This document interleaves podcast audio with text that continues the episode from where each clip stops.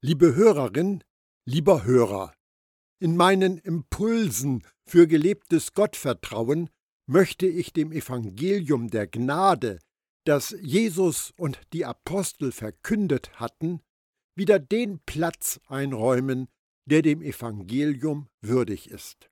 Johannes schrieb, Und ich sah einen anderen Engel, der in der Mitte des Himmels flog.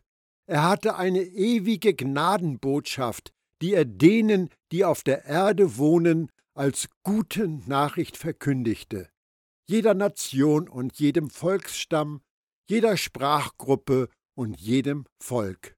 Offenbarung 14, Vers 6. Die ewige Gottesbotschaft ist die alte und heilbringende gute Nachricht von Gottes Gnade. Viel davon ist verschüttet worden, und ich möchte mit dir das wiederentdecken, was verborgen ist. Nachdem wir lange in der Wüste der Werke gewandert sind, wollen wir zu unseren neutestamentlichen Wurzeln zurückkehren. In seinem Brief an die Christen in Philadelphia macht Jesus klar, dass einige Mitglieder der jüdischen Gemeinde in der Stadt nicht Gottes Willen ausführen, sondern zu Satans Handlangern geworden sind. Dazu gibt es dann eine großartige Vorhersage von Jesus. Pass auf, ich werde dafür sorgen, dass Leute aus der Synagoge des Satans zu dir kommen und sich vor dir niederwerfen. Offenbarung 3, Vers 9. Hast du richtig hingehört? Fanatische, religiöse Juden die die Christengemeinde attackiert haben, besinnen sich eines Besseren. Feindselig eingestellte Juden werden sich bewusst, dass die Jesus-Nachfolger Gottes Volk sind. In der Stadt der brüderlichen Liebe zeigt Jesus den Juden, wer seine wirklichen Brüder und Schwestern sind. Das ist schon ein starkes Stück Weissagung. Hunderte von Jahren haben heidnische Völker die Juden misshandelt. Sie sind belagert, versklavt, verhöhnt und getötet worden. In diesen dunklen Zeiten haben sie sich an der Hoffnung festgehalten, dass ein Tag kommt, an dem ihre Ehre wiederhergestellt wird. Die Söhne derer, die dich beugten, kommen nun gebückt zu dir, die dich verspottet haben bücken sich nun zu deinen Fußsohlen hin, weissagte Jesaja. Jesaja 60, Vers 14. Eines Tages wird sich tatsächlich das Blatt wenden und die Waage der Gerechtigkeit wird ins Gleichgewicht gebracht werden. Die Unterdrücker der Juden werden sie schließlich als Gottes Volk anerkennen und ihnen Ehre erweisen. Was Gott durch Sacharja hat sagen lassen, soll wahr werden. Wir wollen mit euch gehen, denn wir haben gehört, Gott ist mit euch. Sacharja 8, Vers 23. Aber Jesus stellt diese alte Weissagung total auf den Kopf, indem er sagt, dass die Juden kommen und sich vor der Ekklesia beugen. Entgegen aller Erwartungen werden sie es sein, die ihren Fehler einsehen und erklären, Gott ist mit euch. Das ist eine überraschende Wende. Wie kann so etwas geschehen?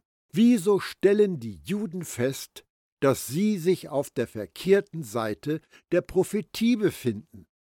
Indem sie Jesus, Gottes Sohn, den verheißenen Messias zurückgewiesen hatten, haben sich die Juden als Nation von Gott gelöst. Im Grunde sagten sie, wir sind nicht länger Gottes Volk. Weil sie Jesus und seine Anhänger verfolgten, wurden aus den Unterdrückten Unterdrücker. Die Opfer wurden zu Schlägern. Die Verheißungen, die Gott dem alten Israel gegeben hatte, trafen nun auf das neue Israel zu. Als da wäre die Ekklesia, zusammengesetzt aus Juden, Heiden und den kraftlosen Christen in Philadelphia.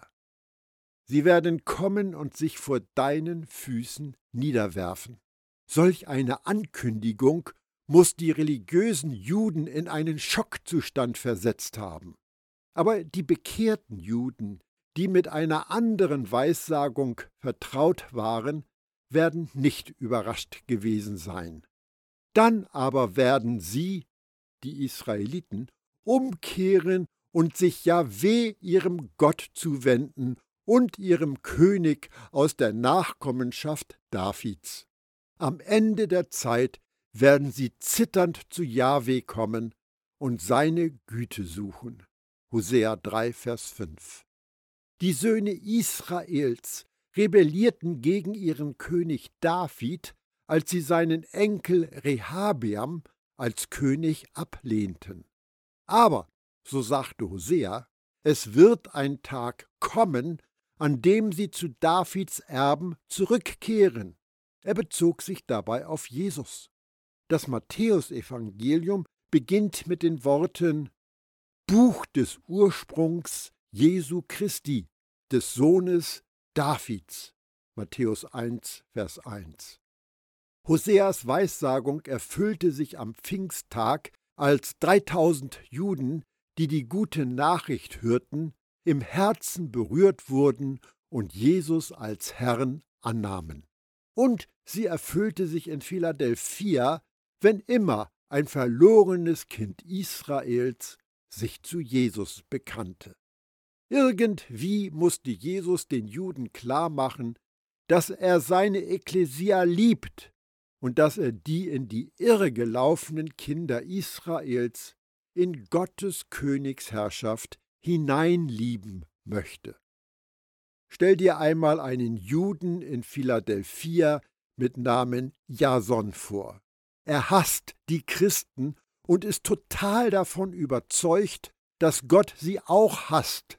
Sie sind unbeschnittene Gesetzesübertreter, sagt er.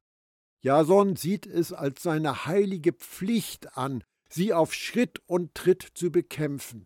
Deshalb verbreitet er Lügen über sie.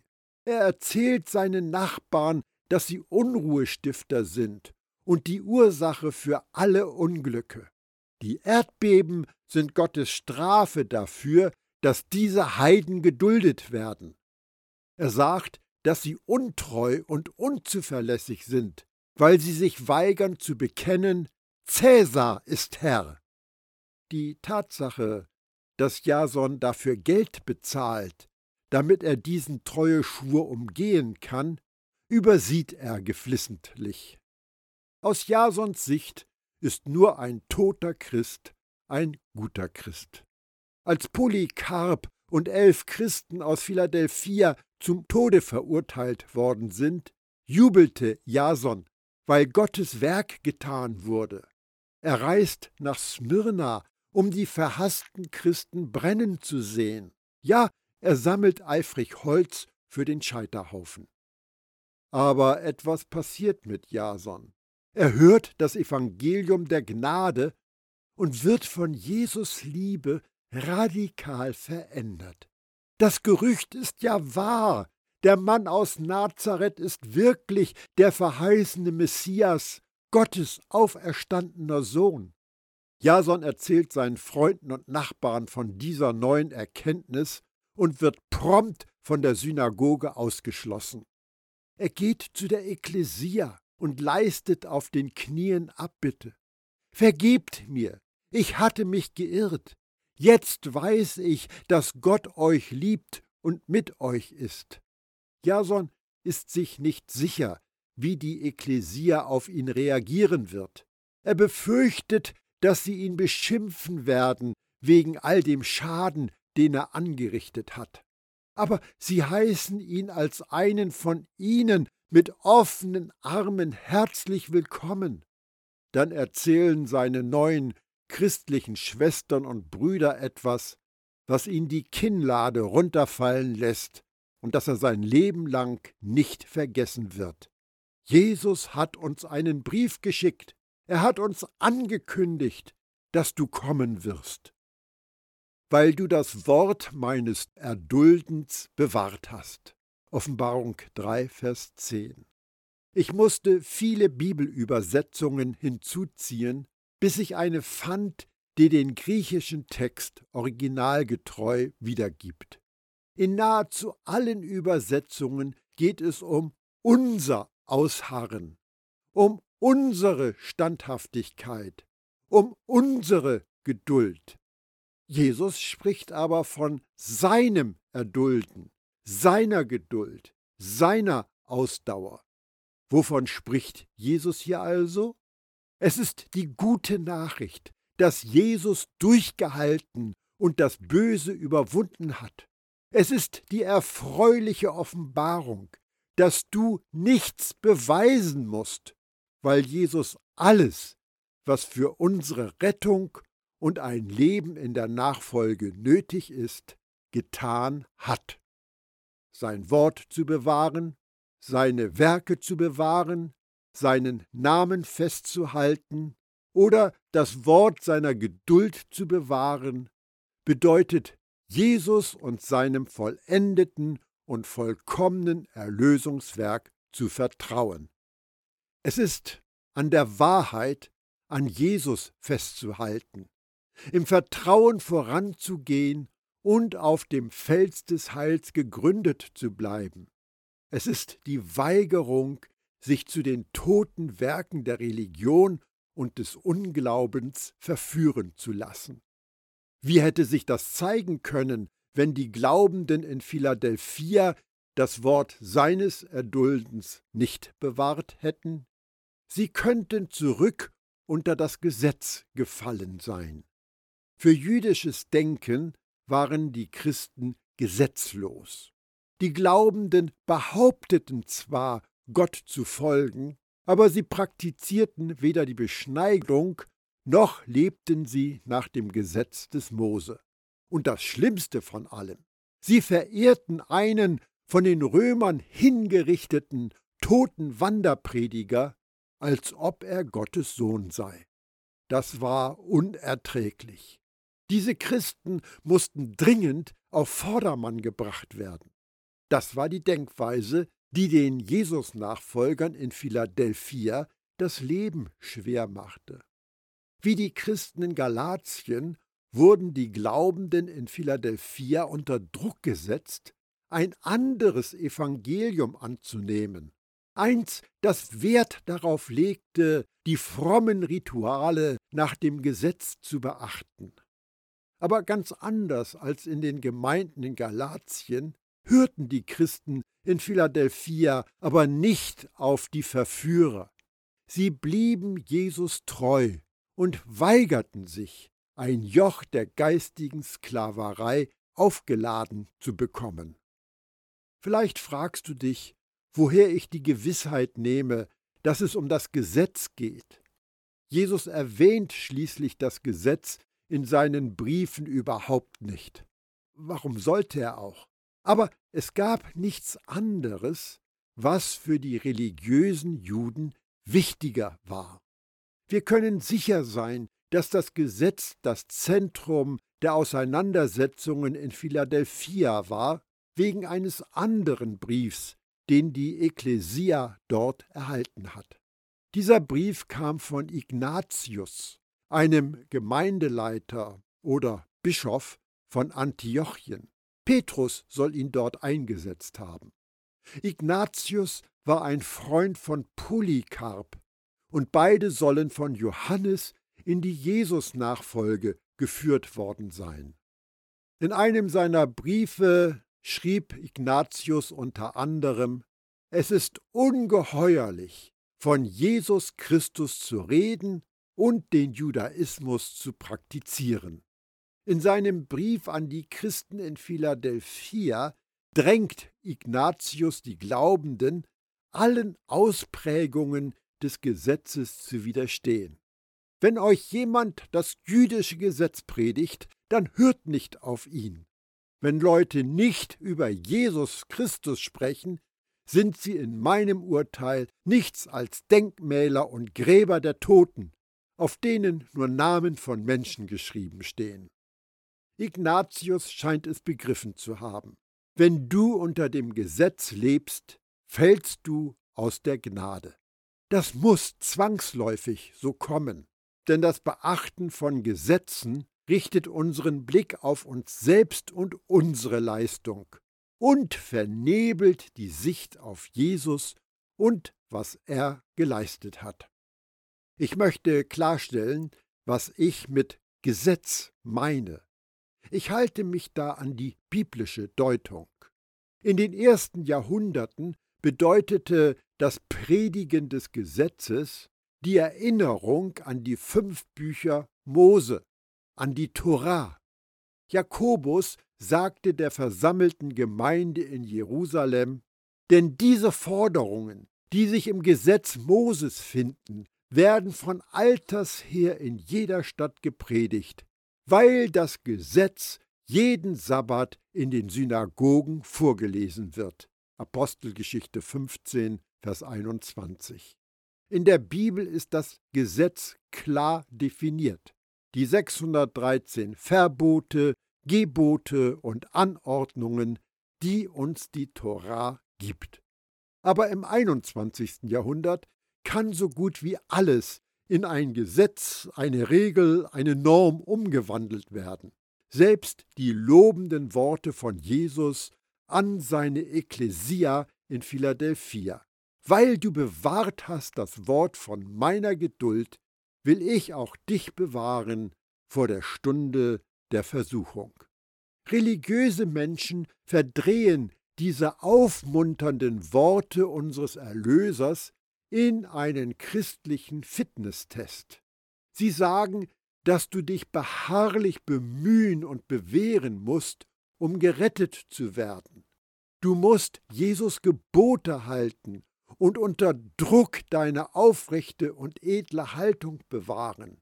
Versage im Durchhalten und du riskierst Strafe bis hin zur ewigen Verdammnis. Diese Auslegung, geboren aus dem Denken im alten Bund, hat sogar Eingang in unsere Bibeln gefunden. Weil du meine Aufforderung zur Standhaftigkeit beherzigt hast.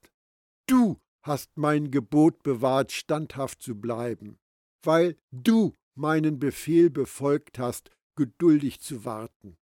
Welche Aufforderung, welches Gebot, welcher Befehl? Es gibt keine Aufforderung, kein Gebot und keinen Befehl. Jesus spricht ja überhaupt nicht von der Geduld oder der Standhaftigkeit der Christen in Philadelphia. Er lobt sie, dass sie das Wort von seinem Erdulden bewahrt haben.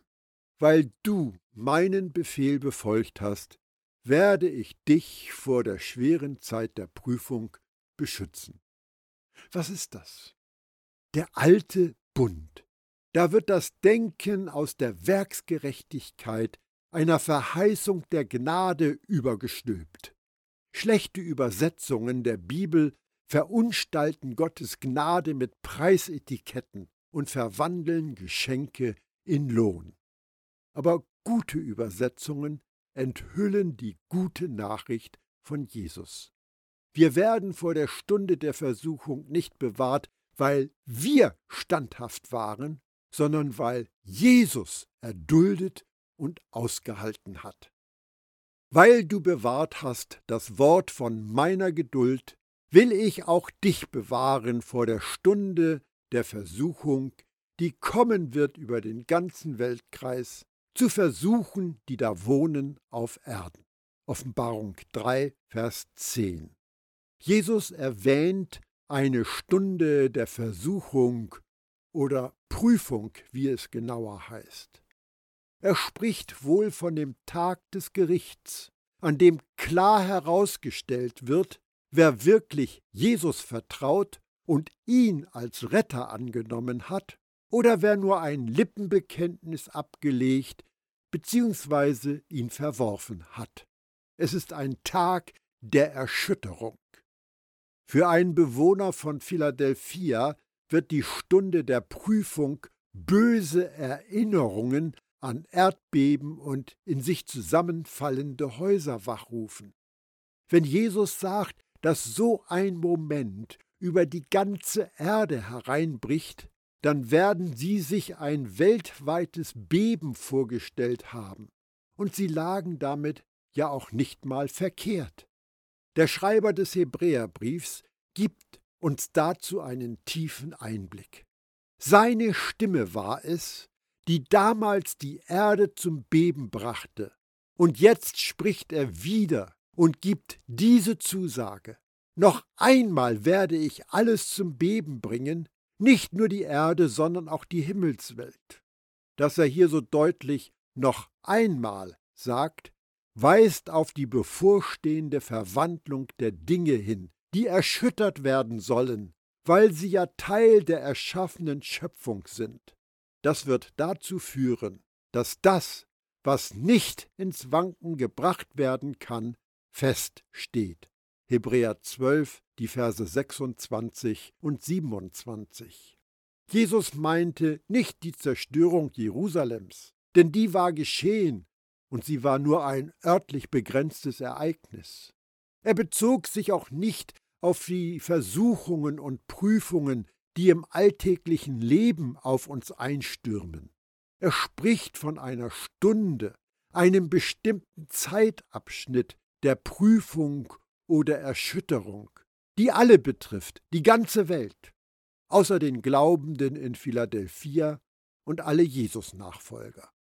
Weil wir aber nun an Gottes unerschütterlicher Herrschaft Anteil haben, lasst uns voller Dankbarkeit leben.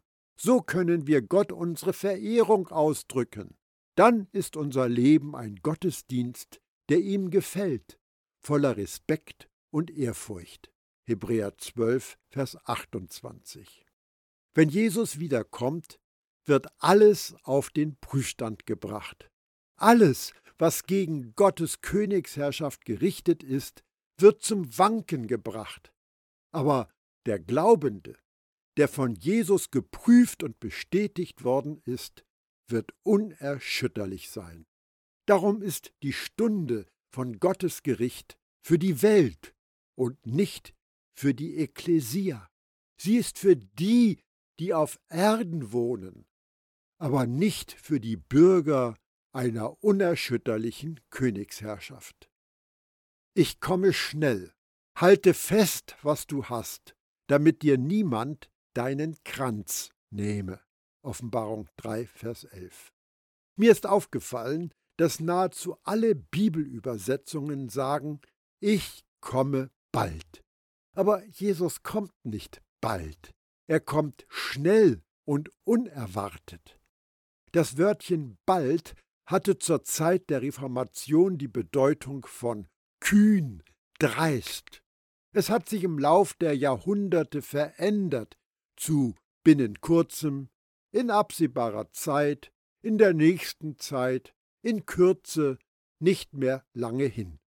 Keiner würde wohl sagen, wenn ein Auto an uns vorbeirast, der fährt aber bald, der fährt schnell. Der Tachometer zeigt eine hohe Geschwindigkeit an. Jesus gebraucht in seinem Brief an die Christen in Philadelphia das griechische Wort Tachys, von dem der Tachometer, der Geschwindigkeitsmesser, seine Bezeichnung her hat. Tachys bedeutet rasch, schnell, flink, eilig.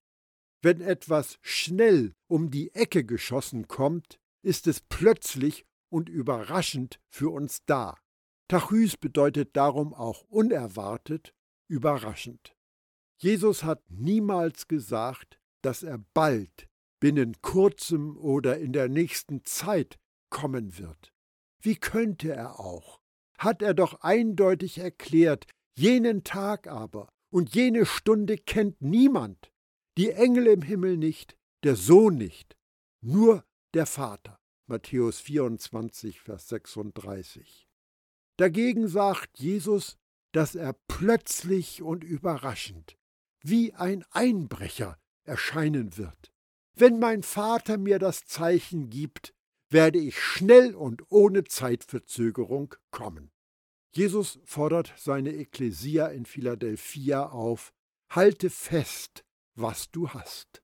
Damit weist er auf sich selbst hin.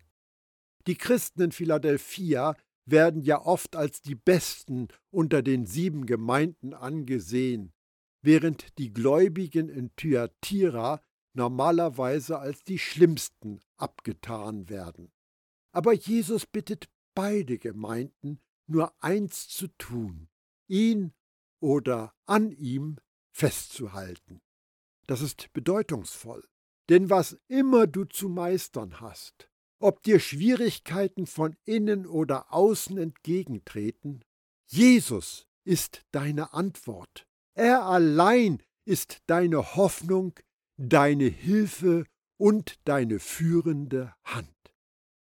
Halte fest, was du hast, damit kein anderer deinen Kranz bekommt.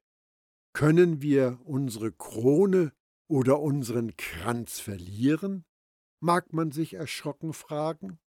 Nicht, wenn wir die Krone des Lebens meinen.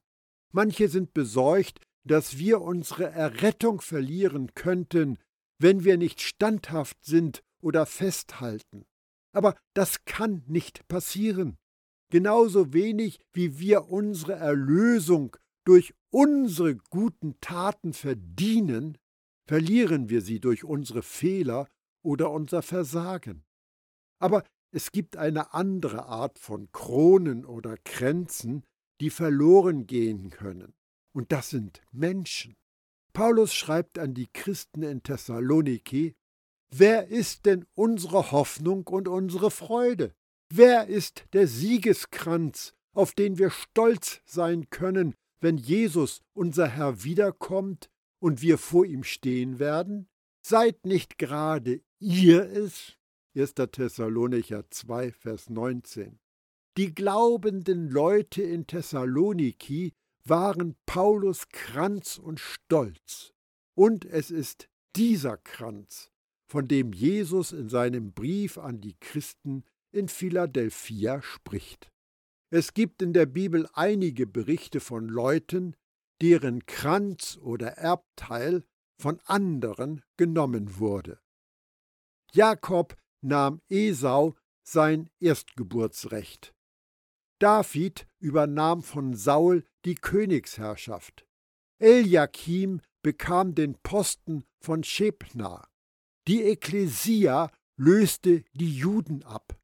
Offensichtlich bestand die Gefahr, dass die Christen in Philadelphia zu der Liste derer, die ihren Kranz verloren haben, hinzugefügt werden könnten. Jesus hat ihnen eine offene Tür gegeben, aber ihnen schlug harter Widerstand von der Synagoge des Satans entgegen. Wenn sich die Gemeinde einschüchtern lässt und schweigt, hören die Menschen nichts vom Evangelium der Gnade. Die Gelegenheit, Leute in die Jesus-Nachfolge einzuladen, zerrinnt wie Sand zwischen den Fingern. Darum ermutigt Jesus sie, halte fest, was du hast, setze dein ganzes Vertrauen in Jesus. Lass dich von niemand um deinen Siegeskranz bringen, um die Menschen, die du in die Jesus-Nachfolge eingeladen hast. Damit habe ich mein Etappenziel wieder erreicht. Vielen Dank, dass du dabei warst und mir zugehört hast. Ich lade dich ein, das nächste Mal wieder dabei zu sein, wenn wir uns auf ein neues Stück des Weges durch die sieben Gemeinden in Asia begeben und hinhören, was der Geist den Gemeinden sagt.